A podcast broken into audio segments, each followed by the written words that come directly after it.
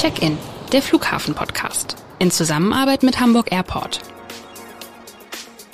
Der Podcast über den Hamburger Flughafen und das Fliegen. Bernd Röttger, stellvertretender Abendblatt-Chefredakteur und Reisender, spricht mit interessanten Menschen, die uns abheben lassen. Alle 14 Tage neu. Ja, herzlich willkommen bei unserem neuen äh, Podcast Check-in.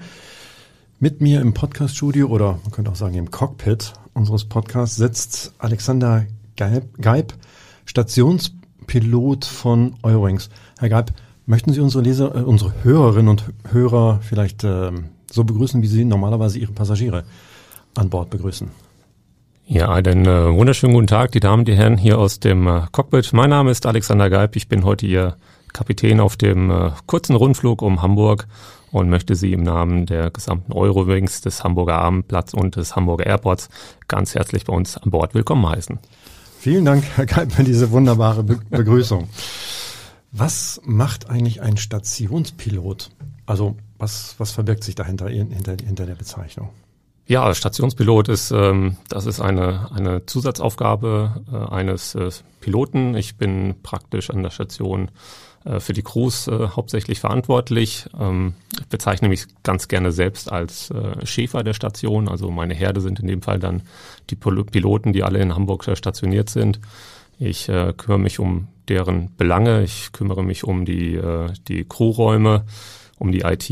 Ähm, ja, bin äh, Mittelsmann zwischen äh, Flugbetrieb und auch äh, den Servicepartnern am Hamburger Airport und deren Gewerke und äh, ja auch bin in verschiedenen Projekten involviert, äh, die der Hamburger Flughafen durchführt, wo er dann Expertise braucht aus dem Flugbetrieb, sowie auch ähm, in eigenen Projekten äh, vom Flugbetrieb, die wir umsetzen müssen am Hamburger Airport. Ja.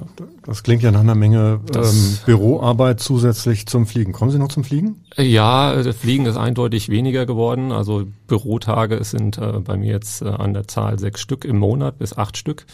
Ähm, ja, was nebenher an Arbeit noch anfällt, das, äh, ja, das rechne ich jetzt gar nicht mit. Aber das Fliegen kommt eindeutig in letzter Zeit ein bisschen zu kurz. Ja. Und das nicht nur wegen Corona, sondern wegen diverser Projekte oder was? Ja, eigentlich, eigentlich steht immer was an. Also vor Corona gab es natürlich äh, einige Probleme aufgrund des Verkehrsaufkommens mit Abfertigungen und Flugverspätungen. Da waren wir dann in einigen Projekten tätig, um, um äh, das zu beheben, um unsere Kunden natürlich äh, pünktlicher an die, an die Zielorte zu bringen. Und ähm, ja, jetzt während Corona ist natürlich das Pensum nochmal exorbitant gestiegen. Ähm, ja, durch die ganzen Regularien, die wir einhalten mussten. Wir mussten natürlich auch die Crewräume dann entsprechend umbauen, um, äh, um Abstandsregelungen zu gewährleisten. Ähm, also da kümmern Sie sich dann auch. Genau, ja, und auch um die ganze Hygienemaßnahmen. Da werden dann Konzepte erstellt und werden dann direkt vor Ort dann umgesetzt. Und ja, da bin ich dann unter anderem wie auch äh, noch das Team aus der Kabine ähm, Ansprechpartner direkt. Ja. Also wie muss man sich das vorstellen? So ein Projekt, was Sie, wie Sie es gerade beschrieben haben, ähm, da kommen dann, da kommen Sie dann äh, dazu. Da ist wahrscheinlich sind Vertreter des Flughafens, ähm, anderer Airlines. Also wie muss man sich das, wie muss man sich das vorstellen? Ja, es kommt halt ganz auf das Projekt an. Ist das jetzt mehr ein, ein Projekt, was die Eurowings an sich betrifft, mhm. oder ist das ein, ein Großprojekt des Flughafens? Ähm, ich, äh, also die Stationspiloten auch von anderen Airlines, die sind äh, unter anderem im, im, Runway Safety Team tätig. Das ist dann, äh, da kommen dann wirklich viele Gewerke vom, vom Apron, von der Flugsicherung, von der Vorfeldkontrolle, kommen da alle zusammen und auch von der Flughafenplanung. Und ähm, da stimmen wir uns dann gemeinsam ab. Zum Beispiel, als das Vorfeld saniert worden ist, wurden neue Rolllinien dann äh, auch aufgezeichnet und ähm, da hat man dann zusammen, hat man dann versucht, dann äh, ja, eventuelle Sicherheitsrisiken zu identifizieren und äh, die dann entsprechend dann auch zu kontern, dann mit unseren Vorschlägen, ja, was mhm. man besser machen könnte und was nicht. Also neue Verkehrswege auf dem auf dem Vorfeld oder oder zu Genau, richtig. Da sind ja immer diese gelben Linien. Mhm. Äh, jetzt gibt's noch eine blaue und eine orange Linie auf dem Vorfeld. Das sind auch zusätzliche Linien und dass die Flugzeuge parallel rollen können, mhm. äh, um einfach mehr, ähm, mehr Verkehr äh, auf dem Vorfeld äh, bewältigen zu können auf einmal. Achso, und das haben Sie dann quasi, also da hat man dann, ist man auf die Piloten dann zugekommen und hat dann gefragt, okay, passt das so äh, aus, aus aus der fachlichen Sicht der, der Piloten. Da geht's genau, da geht's dann eher um die Praxis. Also die Theorie mhm. ist natürlich einfacher zu bewerkstelligen und dann hat man sich das nochmal in der Praxis mit uns praktisch angeschaut. Und ähm, ja, wir haben dann das eigentlich auch das meiste für gut befunden. Äh, okay. Paar, Wollte ich gerade fragen. Es gab ein paar Kleinigkeiten, die natürlich dann in der Praxis, wenn es dann darum geht, von einer Linie auf die andere Linie zu wechseln oder von einer Linie die Parkposition einzufahren, ähm, dass man da einfach visuelle visuelle Cues, also visuelle Zeichen besser setzt, dass, dass mhm. das einfacher zu identifizieren ist. Ja. Sie haben gerade gesagt, Sie sind der Schäfer ähm, in, der von Eurowings oder der Eurowings-Piloten in, in, in Hamburg. Wie groß ist denn Ihre Herde? Die Herde ist aktuell, liegt die bei 110 Mann, also rein Cockpit, also Mann und Frau. Ähm, wie, ver, wie, wie verteilt sich das so mittlerweile über Pilotinnen und Piloten? Ach, das ist sehr unterschiedlich. Also bei uns in der Firma würde ich sagen, haben wir schon um die ja, 15 bis 20 Prozent, würde mhm. ich sagen. Ja. Das hat sich wahrscheinlich in den letzten, in den vergangenen Jahren ähm, deutlich entwickelt, oder? So stelle ich mir jedenfalls vor. Ähm, ja, doch deutlich. Also der Beruf ist ja für, für beide Seiten sehr attraktiv, mhm. ja, und ähm, die Luftfahrt ist auch sehr offen, was das angeht. Also Pilotinnen sind immer gern gesehen bei uns im Cockpit, ja, auch vom Typ her. Ähm, ja, Was soll ich dazu sagen? Nein, alles, alles gut. Aber das ist ja durchaus eine, ähm, eine große Herde, um das mal, um in ihrer, in ihrer, äh, in dem Terminus zu bleiben. Also mit bei den, bei den 110 ähm, äh, Pilotinnen und Piloten. Also da, da gibt's ja wahrscheinlich auch, ähm, also Sie sind der erste Ansprechpartner auch bei, bei, bei Problemen bei der Planung wahrscheinlich irgendwie. Ähm, äh, wer macht jetzt welchen Flug, stelle ich mir jedenfalls so vor, sowas wie so einen Dienstplan gibt's. Ach so, ja, den, den, nee, den Dienstplan, den, nicht. den entwickle ich nicht. Dafür gibt's dann äh, die Dienstplanabteilung, Ach, die gut. planen das dann komplett. Da bin ich auch ganz, undankbar. Da wollte ich ja sagen, es wäre ein sehr undankbarer Job. Ähm, wir haben aber auch ein hervorragendes äh, Request-System. Ähm, da können die Leute dann äh, Monat vorher, können sie dann ihre, ja, ihre Wünsche äußern und äh, die Planung versucht die natürlich dann zu erfüllen äh, nach bestem Können, je nachdem wie mhm. der Flugplan halt sich entwickelt. Momentan ist das ja sehr dynamisch. Ähm, und ähm, ja, ich bin mehr so der Ansprechpartner für andere Probleme. Ne? Also wenn das jetzt in der, in der Operation nicht richtig läuft, draußen auf dem Vorfeld, wenn es da irgendwie zu Abfertigungsproblemen kommt oder es im Flug Probleme gab, dann ähm, wendet man sich auch ganz gerne mhm. an mich, schildert mir das dann und ich leite das entsprechend weiter und ähm, starte dann auch die Analyse und äh, auch die Problemlösung. Genau, aber das aber, ist. Mh. Also, ich bin, bin aber auch für die zwischenmenschlichen Sachen natürlich da. Also die da, Kollegen und Kolleginnen kommen auch gerne zu mir und äußern ihre, ihre privaten Probleme oder halt Probleme mit äh, anderen Kollegen. Das ist bei uns, kommt auch mal vor. Auch bei Pilotinnen und Piloten. Richtig, richtig, das ist auch so. Das ist völlig menschlich. Ne? Äh, gelegentlich, ganz, ganz selten gibt es natürlich auch mal äh, Fehlverhalten vielleicht von dem einen oder anderen. Dann wird das direkt angesprochen und dann geklärt. Und da bin ich auch gerne mal Mediator. Ja. Ja, das, äh, das, ja. Kann, ich, das kann ich mir so, so vorstellen. Bei 110 äh, Leuten, das ist ja so irgendwie, äh, das ist eine ganze Menge und da passiert ja auch irgendwie dann einiges. Stichwort Co ähm, Co Corona. Wie, ähm, wie war das sozusagen so für Sie und Ihr Team im, im, vergangenen, im vergangenen Jahr? Die Pilotinnen und Piloten müssen ja eigentlich, um drin zu bleiben, müssen ja eigentlich fliegen. Also stelle ich mir so vor. Ähm, wie hat das so noch geklappt? Irgendwie äh, bei, ja, wahrscheinlich bei vergleichsweise wenig Flügen. Wie, wie funktioniert das dann so? Ja, also Corona war natürlich ein mega Impact gewesen auf äh, das ganze Fluggeschehen. Und ähm, ja, wenn es keine Passagiere gibt, dann gibt es auch nicht viel zu fliegen, das ist richtig. Äh, teils hatte man gar keinen Flug im Monat, äh, manchmal hatte man noch einen oder höchstens zwei. Ähm, manche Leute sind wirklich zum Teil dann auch drei Monate lang nicht geflogen. Ähm, die Firma hat aber weiter in uns investiert und hat auch dafür gesorgt, dass weiterhin Trainings stattfinden. Also dass man, das ist eigentlich das schön, dass man so Welle bleiben, current bleiben in, in dem Ganzen.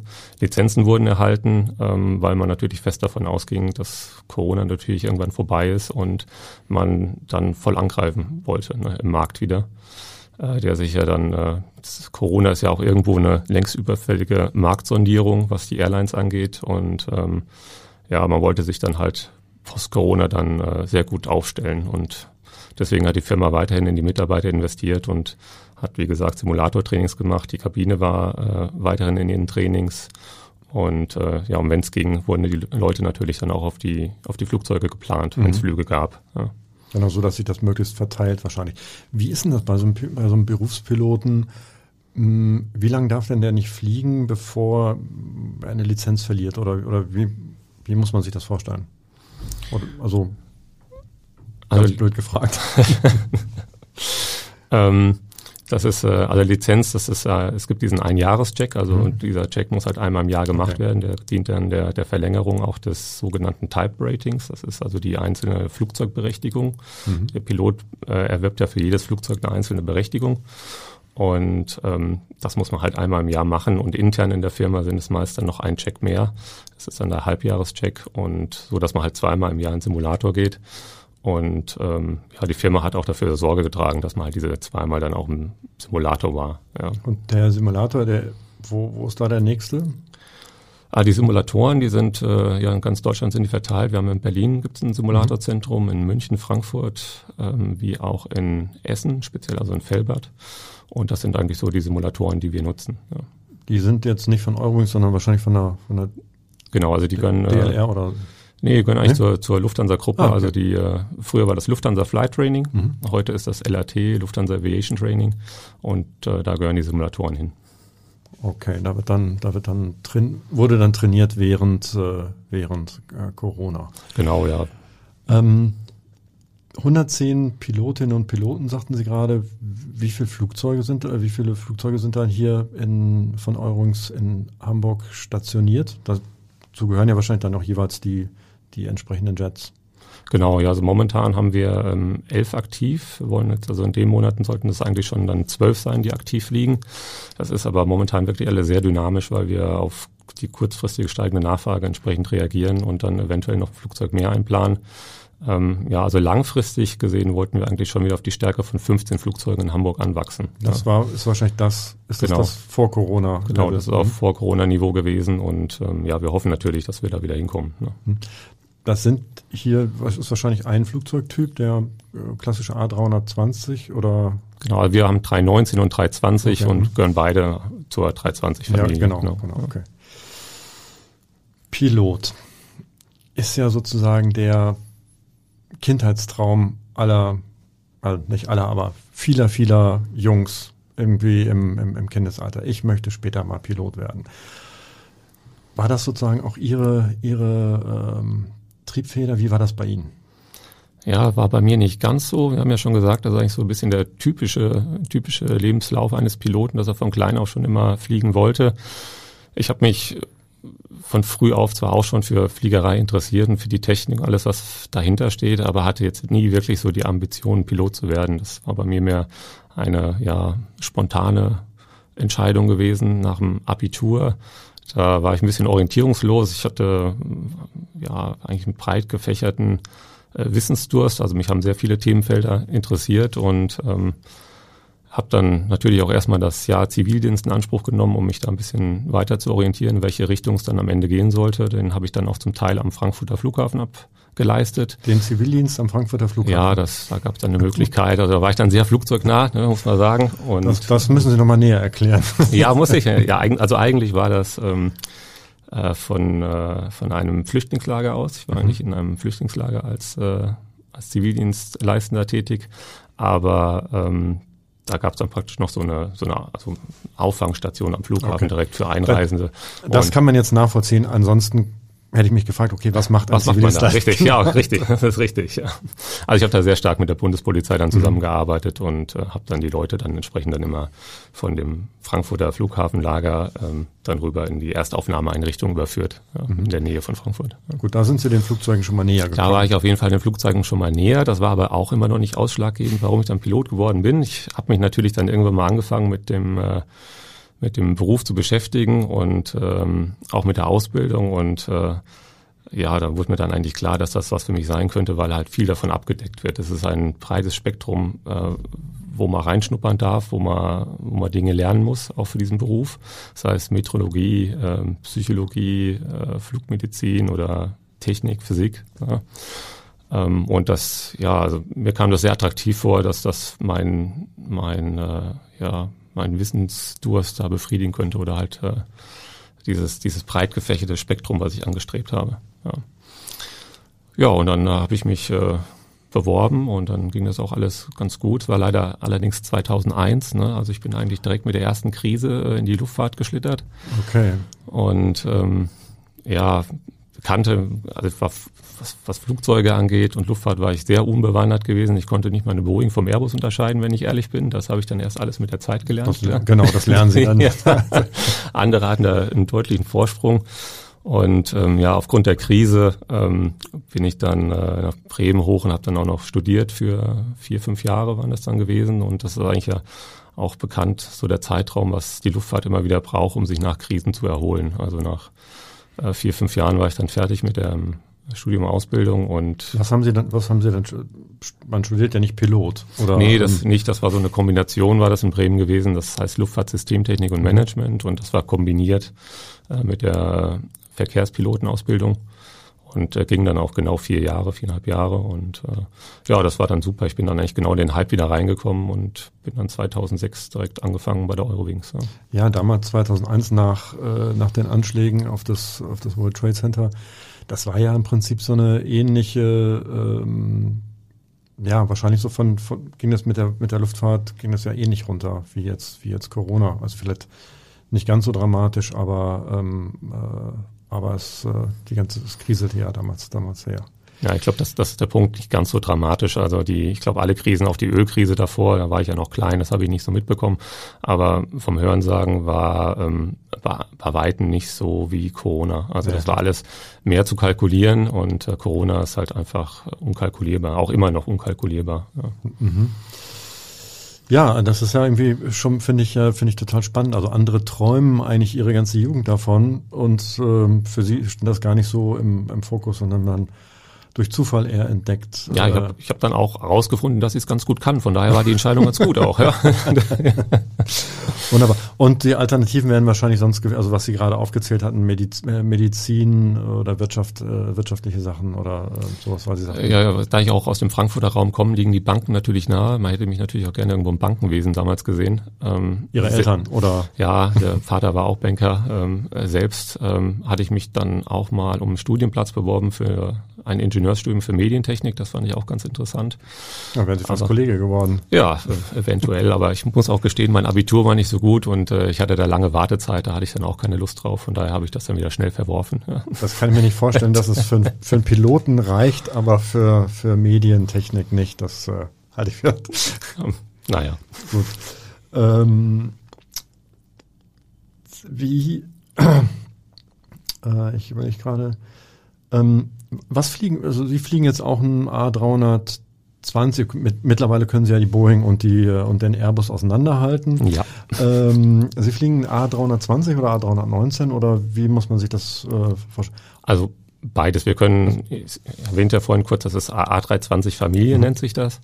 Ähm, wir machen eine Musterberechtigung für diesen Flugzeugtyp, also sprich eine Familienberechtigung kann man sagen. Und dann können wir vom A318 bis A321 eigentlich okay, jeden Typ fliegen. Mhm. Ähm, es gibt ein paar kleine Details, wo sie sich unterscheiden. Das kann man aber dann äh, ja mit einem kleinen Zusatztraining kann man das eigentlich erschlagen. Also für den Laien unterscheiden sie sich vor allem in der Länge. Oder? Das ist genau, das ist eigentlich wie, wie die Golffamilie, ob man jetzt so einen Golf-Variant hat oder äh, genau. einen normalen Golf, ne, spielt aber dann eigentlich keine Rolle. Das Cockpit ist gleich. Ne? Genau, ne, ja, wollte ich gerade fragen, genau. ob es da auch Unterschiede gibt, aber wahrscheinlich ist das Flugverhalten dann so ein bisschen anders oder so bei, das, bei der Länge. Ne? Genau, variiert ein bisschen ähm, und das ist es eigentlich auch schon. Ja. Haben Sie direkt sozusagen damit angefangen oder gab es da noch Stationen äh, dazwischen nach der Ausbildung? Haben Sie noch ähm, äh, waren Sie vorher noch woanders? Also bei direkt bei, bei Eurowings ähm, oder ähm also ich hatte, nachdem ich dann mit der Ausbildung fertig war und der Markt wieder angezogen ist, äh, war ich auf, äh, auf Warteliste bei anderen Airlines noch ähm, Eurowings hatte ich auch, muss ich auch wieder sagen, hatte ich gar nicht so wirklich auf dem Zettel am Anfang. Dann sind wir in Kontakt gekommen und ähm, ich habe da das Verfahren noch durchlaufen und es hat mir super gefallen von Anfang an bei Eurowings. Also die haben sich sehr gut verkauft, war sehr familiär. Äh, ich hatte gute Aussichten und ähm, man muss auch dazu sagen, es war wohl auch die letzte, ja, die letzte Möglichkeit, nochmal ein älteres Flugzeug zu fliegen. Also ich habe nicht auf dem Airbus angefangen, sondern auf einem älteren Flugzeug und zwar, das war die BAE 146. Ich weiß nicht, ob das bekannt ist. Wird auch ganz gerne mal Jumbolino genannt. Mhm. Ähm, äh, der Nachfolger ein bisschen moderner war der Afro. Das ist, äh, mhm. also Lufthansa hatte die auch lange im Betrieb eigentlich gehabt. Ähm, ist ein, ja, so ein Hochdecker, ein kleinerer Hochdecker mit vier Triebwerken. Und das war nochmal ganz spannend, auf so einem Flugzeug anzufangen. Also das, äh, war, auch, war auch nochmal fordernd. War ein gutes Schulflugzeug. Aus, aus heutiger Sicht eher ungewöhnlich, ein, ungewöhnlicher Flugzeugtyp. Ne? Absolut. Das war auch von der, von der Arbeitsbelastung was ganz anderes als heute. Also heute wird man ja durch Systeme sehr gut entlastet und ähm, das war halt wirklich noch ja wie, wie früher. Ne? Da, Handarbeit. Absolut Handarbeit. Pilote, wir haben ständig überall all geschaltet und was errechnet und was neu eingestellt und äh, ja, das hat nochmal gefordert. Also das war mein erster Flugzeug. Ja, aber das, das, ist doch toll, sozusagen für den für den Einstieg irgendwie äh, so ein, ein Flugzeug. Ab, absolut, ich möchte es auch nicht missen. Also das. Und wohin, wo sind Sie denn dann so hingeflogen? Also mit, mit dem Flugzeugtyp mhm. oder ja, allgemein? Aber mit dem Flugzeugtyp waren wir eigentlich auch innereuropäisch unterwegs, mhm. also auch im kompletten äh, Lufthansa-Netzwerk und ähm, haben dann die Point-to-Point-Strecken bedient, ähm, die Ultrakurzstrecke, also sei es nur Frankfurt-Nürnberg, das ist ja wirklich ultra kurz, ähm, aber auch europaweit sind wir damit geflogen. Das dürfen Sie gar nicht mehr sagen, dass es so kurze Strecken gibt, ne? Ja. Nein. Es, ähm, was war denn sozusagen wenn Sie mal so zurückblicken, was waren so die besondersten, beso besondere Erlebnisse, besondere, besondere Flüge, die Sie so gemacht haben? Vielleicht besonders weit, keine Ahnung, also oder besondere, es gibt ja auch in Europa besondere Ziele.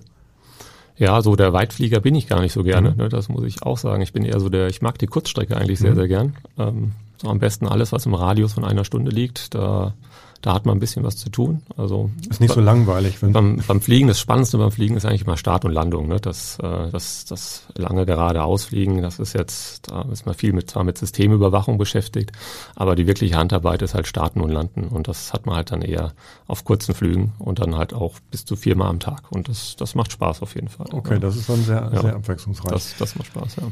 Gibt es eine Präferenz? Was macht man, was machen Sie lieber? Starten oder landen? Das Landen dann. Ja? Ja. das ist, ist das irgendwie, äh, ist das quasi anspruchsvoller vom, vom, äh, vom, vom Handling? Äh, ja, also das Runterkommen ist eigentlich immer schwieriger als das Hochkommen, mhm. würde ich sagen. Habe ich mir gedacht, aber äh, man sagt ja auch nicht umsonst und das ist ja auch wirklich was dran, dass jede Landung was äh, ja eine eine ganz andere Landung ist. Mhm. Ne? Also es ist niemals gleich. Die Gegebenheiten sind immer ein bisschen anders und ähm, ja, das macht ja dann auch die Herausforderung aus. Deswegen ist das Landen eigentlich viel spannender als das Starten. Mhm, okay. Gibt es da, mal ganz ähm, blöd gefragt, gibt es da sozusagen auch bei den, bei den, äh, bei den Flughäfen, die Sie so kennen, äh, große Unterschiede, wo man sagt, hm, da ist es besonders hm, anspruchsvoll, weil, keine Ahnung, die Berge drumherum sind oder äh, das, der Hamburger Flughafen mitten in der Stadt liegt, oder fast mitten in der Stadt liegt ähm, oder was auch immer. Ja, gibt es definitiv auch große Unterschiede. Ähm, also einer meiner absoluten Favoritenflughäfen äh, ist London City immer noch. Aha. Der liegt ja wirklich parallel zur Themse. Der, richtig, der liegt auch direkt wirklich in der Stadt drin. Mhm. Ist eine sehr sehr kurze Bahn mit einem sehr sehr steilen Anflug, hohe Gebäude, die drumherum sind, die entsprechend für Luftverwirbelung sorgen. Ähm, also sind es immer jedes Mal eine anspruchsvolle Landung da gewesen. Ähm, und äh, ja, natürlich auch der Anflug selbst, ne, den Ausblick, den man hat, das ist also jedes Mal äh, auf Postkartenniveau, ja, was man da genießen darf. Und ähm, also London City wird mir auch immer in Erinnerung bleiben. Das fliegen wir natürlich jetzt mit dem Typ nicht mehr, weil die Flugzeuge dafür nicht zugelassen sind. Aber mit meinem ersten Flugzeug, mit dieser BAE 146, die war dafür prädestiniert, eigentlich da anzufliegen. Ja, ah, okay, genau. Ja. Und wie, wie sieht das ähm, Postkartenmotiv gibt es ja auch, wenn sie zurückkommen nach, äh, äh, nach Hamburg. Sieht man den Hafen, die, äh, die Alster, vielleicht mit Glück noch die Elbphilharmonie und irgendwann den Hamburger Flughafen. Was empfinden Sie? Ähm, was, was geht dann so an einem vor, wenn man dann, wenn man dann wieder zurückkommt? Sie haben, Sie haben, das Abendrot noch vergessen. Das Abendrot. Also ja. dann, die, das, das hebt die Stimmung natürlich nochmal gleich an. Nee, das ist dann, also gerade wenn man Hamburg anfliegt, ist das und, und sieht das dann, wenn man dann runterschaut, links wie rechts, ähm, dann ist das echt, äh, ja, da wird es einem schon manchmal noch, es klingt jetzt romantisch, noch ein bisschen warm ums Herz. Ja, das ist dann einfach ein schönes Gefühl und ja, das Gefühl nach Hause zu kommen. Ne? Mhm. Ja. Da ist ja sozusagen, da sitzen Sie ja prädestiniert als Pilot. Vorne im, im, äh, im Cockpit ist ja der, der Ausblick nochmal äh, noch besser als, äh, als letztlich auf den besten Sitz rein. Ne? Ja, das deutlich, deutlich. Gibt es, ähm, gibt es noch Ziele, die Sie, die Sie sich wünschen, wo Sie sagen, da würde ich gerne mal hinfliegen, den Flughafen, das Ziel würde ich gerne mal ansteuern? Also eigentlich, ähm, auch wenn ich schon gesagt habe, dass die längeren Flüge nicht so mein Ding sind, würde ich doch noch mal gern ein, zwei Jahre auf die Langstrecke gehen.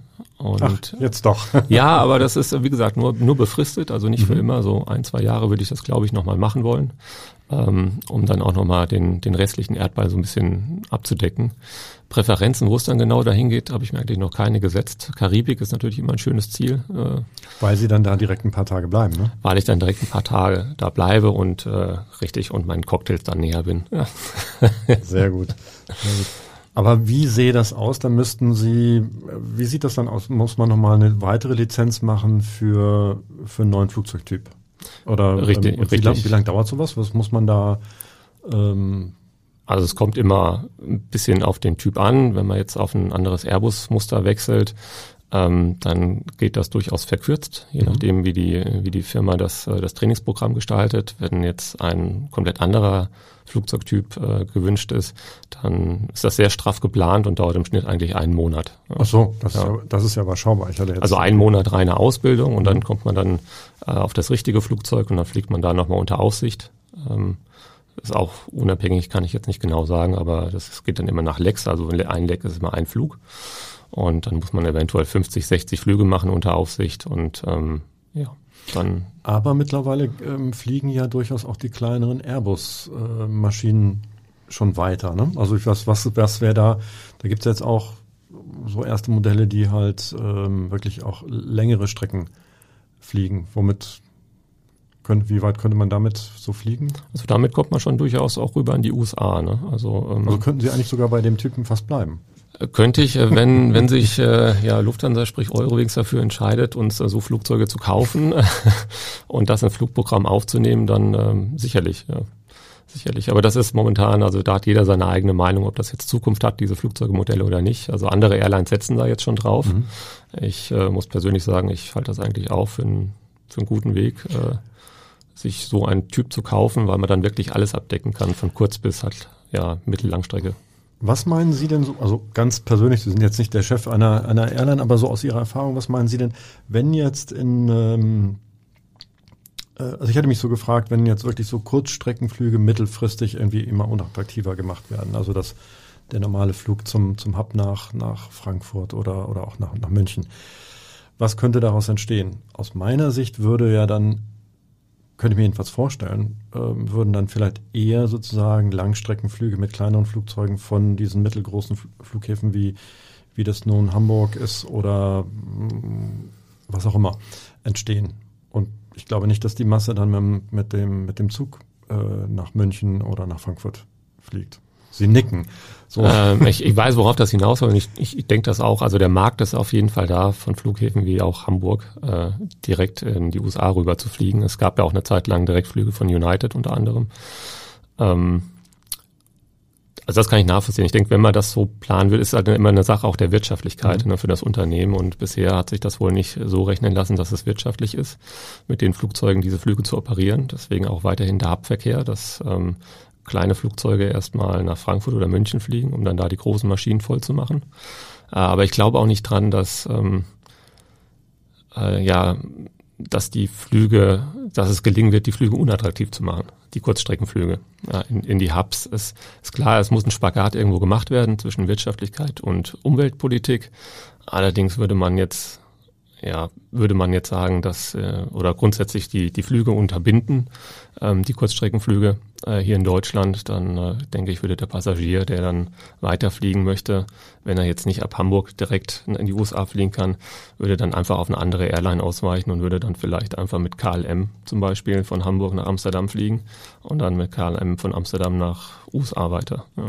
Na gut, oder genau, ja. oder es gibt halt von Hamburg ähm, oder anderen größeren Regional, von Stuttgart meinetwegen kann, ähm, äh, dann, dann halt Direktflüge, weil es halt nicht mehr so attraktiv ist. Äh, damit Aber die müssen sich halt rechnen, das ist halt genau. der Punkt. Und bisher hat sich das wohl nicht so dargestellt.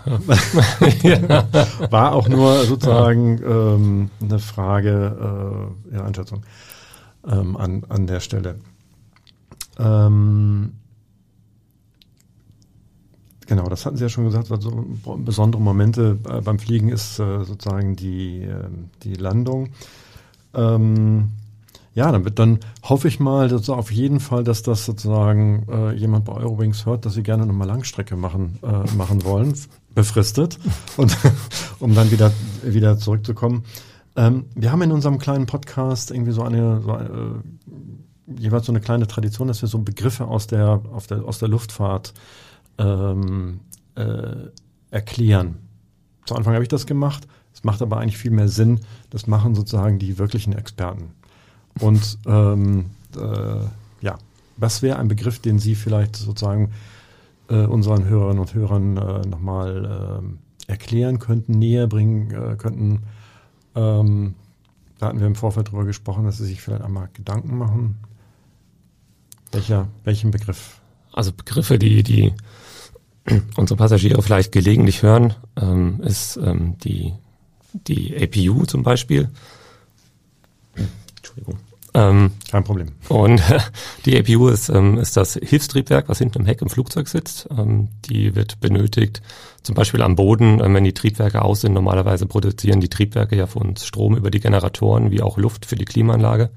Die sind natürlich am Triebwerk ausgeschaltet und wenn wir jetzt äh, keinen Landstrom haben, sprich am Kabel hängen am Boden, dann machen wir das Hilfstriebwerk am, was dann über einen Generator für uns Strom produziert. Also nicht während des Fluges. Nichts während keine des Fluges. So, keine Sorge an, an alle Passagiere, dass Richtig, sie unterstützt uns allerdings auch während des Fluges. Also wenn wir mal in eine Ausnahmesituation kommen sollten, wo wir ähm, zum Beispiel ein Triebwerk verlieren, ähm, im Flugzeug ist ja alles mal redundant mhm. ausgelegt, könnten wir dann das Hilfstriebwerk anschmeißen, ähm, was uns dann zusätzlich als Generator äh, dient, äh, so dass wir dann praktisch wieder statt nur noch einem Generator wieder zwei Generatoren haben. Wo, sit, wo sitzt das im Flugzeug? Das sitzt hinten im Heck. Mhm. Also wenn man mal ums Flugzeug, man hat ja als Passagier mhm. selten die Gelegenheit, mal drum rumzugehen, aber wenn man mal ein Flugzeug von hinten sieht, dann sieht man hinten auch am Pürzel so eine Öffnung. Das ist dann praktisch ähm, ja das Auspuffrohr von der Turbine und da sitzt die unten drunter. Ach genau, ganz genau, ganz, ganz hinten ist mhm. das genau. Ja, und die versorgt uns am Boden halt dann mit Strom und Luft, ne, dass wir alle nicht schwitzen müssen und auch Licht haben. Ja. Ähm, weitere Begriffe, ähm, ja nicht wirklich ein Begriff, aber vielleicht eine Lanze zu brechen für unsere ersten Offiziere und Co-Piloten im Volksmund auch gerne genannt. Ähm, der Co-Pilot, das wird manchmal missverstanden, der ist nicht einfach nur der Beisitzer im Cockpit äh, und macht dann äh, niedrige Tätigkeiten, also Papierkram und äh, funkt vielleicht nur. Ähm, der ist ein vollwertiger Pilot, auch äh, genauso wie der Kapitän. Der Kapitän ist meist nur dienstälter und hat halt deswegen auch einen höheren Rang. Aber man teilt sich da vorne die Arbeit. Also sind beide gleich ausgebildet und man wechselt sich auch mit dem Fliegen ab. Also auf einem Flug fliegt dann der Co-Pilot, auf dem anderen Flug fliegt der Kapitän. Und die Arbeit, die vorher der Co-Pilot gemacht hat, macht dann dementsprechend der Kapitän. Also echtes Teamwork. Also absolutes Teamwork und Arbeitsteilung richtig halt. Jetzt muss ich vielleicht nochmal das sehen und logischerweise im Podcast unsere Hörerinnen und Hörer nicht, sitzen mir gegenüber und haben ähm, an, ihrem, an ihrem weißen Hemd vier silberne Streifen. Ähm, das ist sozusagen, die vier Streifen sind dann der Kapit sind dann zeichnet den Kapitän aus oder wie muss man sich wie muss man sich das vorstellen wenn man das jetzt mal sieht äh, bei der beim beim Reinkommen man sieht den man sieht den Piloten und Copiloten ähm, vielleicht können Sie einmal so ein bisschen erklären wie kann man da wie kann man das erkennen? Wer ist der Kapitän, wer ist der Co-Pilot? Wie? Ja, das haben Sie ja eigentlich gerade schon gesagt. Also die, die, die Streifen machen den Rang aus. Ähm, vier Streifen stehen für den Kapitän, mhm. drei Streifen sind der Co-Pilot. Die Farbe ist dabei unerheblich. Früher hatten wir, hatten wir auch mal Gold, jetzt hat es halt nur noch für Silber gereicht. Das, scheint das hängt von der Airline ab, oder? Von ja, der, das, äh, ja, das scheint einfach ein modernerer, angesagterer Look zu sein momentan, dass man da in Richtung Grau und Silber geht. Ja. Genau, Sie waren auch, äh, sind doch der erste ähm, äh, Pilot, also bewusst jedenfalls, ja. den ich wahrgenommen habe, der in einer grauen Uniform. Also Sie äh, wollen mir gerade damit sagen, dass Sie nicht Eurowings fliegen. Na, da ist mir bewusst noch nicht aufgefallen. Äh, okay. Aber jetzt sozusagen, als Sie hier, hier in die Redaktion kamen, ist es mir das erste Mal bewusst aufgefallen. Man ja. denkt, also normalerweise sind meistens blau, oder? Meist ist es dunkelblau ja. Ja, ne, bis, bis schwarz, genau, oder ein sehr dunkles Anthrazit. Ne, nehmen Sie ruhig einen Schluck ich Wasser. einen Schluck Wasser, die Stimme versagt langsam. Genau, genau. das wollen wir nicht. Mhm. Nee, genau, ja. Und ähm, also vier Streifen Kapitän, drei Streifen Co-Pilot und ähm, dann geht's noch mit zwei Streifen weiter. Das ist dann unsere unserer Purser oder Purserette, mhm. das ist dann ähm, Chef der Kabine. Und ähm, dann die, äh, ja, die normalen Flugbegleiter, die haben dann einen Streifen. Ah, okay. So genau. haben wir das also, jetzt einmal. So haben wir die Rangfolge jetzt einmal durch, sind wir die einmal durchgegangen. Wunder, wunderbar.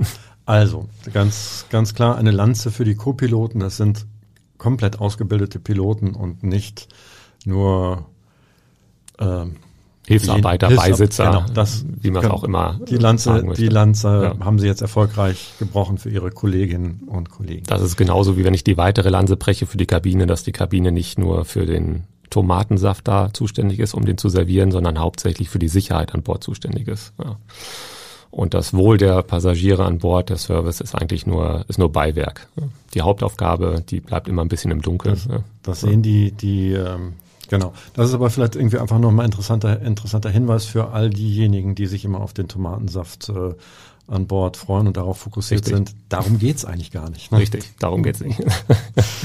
ja, vielen, vielen, vielen Dank, Herr, Herr Geib. Wir setzen jetzt schon langsam zur, zur Landung an. Wir sprechen jetzt schon über eine halbe, über eine halbe Stunde ähm, über, über Sie, über Eurowings, über das Fliegen und die, die schönsten Momente.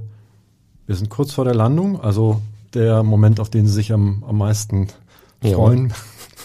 Ich hoffe, wir kommen jetzt äh, gut runter. Ich bedanke mich ganz, ganz herzlich für, für das äh, interessante Gespräch. Und äh, wohin, noch eine letzte Frage, wohin geht's als nächstes für Sie im Cockpit? Im Cockpit geht's als nächstes, glaube ich, am, ja doch, am Mittwoch geht's als nächstes nach Varna. Nach Varna? Da liegt in Bulgarien, das ist eine Hafenstadt mhm. in Bulgarien. Ja. Circa zweieinhalb Stunden Flugzeit. Und das ist ja ganz in Ihrem. In, das ist noch so die Grenze. ja, das ist wie Mallorca. Ja. Alles klar. Dann wünsche ich Ihnen einen guten Flug ähm, bis dahin und bedanke mich recht herzlich für den Besuch bei uns im, im Podcast-Studio. Ich bedanke mich auch, dass ich hier sein durfte. Weitere Podcasts vom Hamburger Abendblatt finden Sie unter abendblatt.de slash podcast. Dort finden Sie auch alle Informationen zu unserem Podcast Newsletter.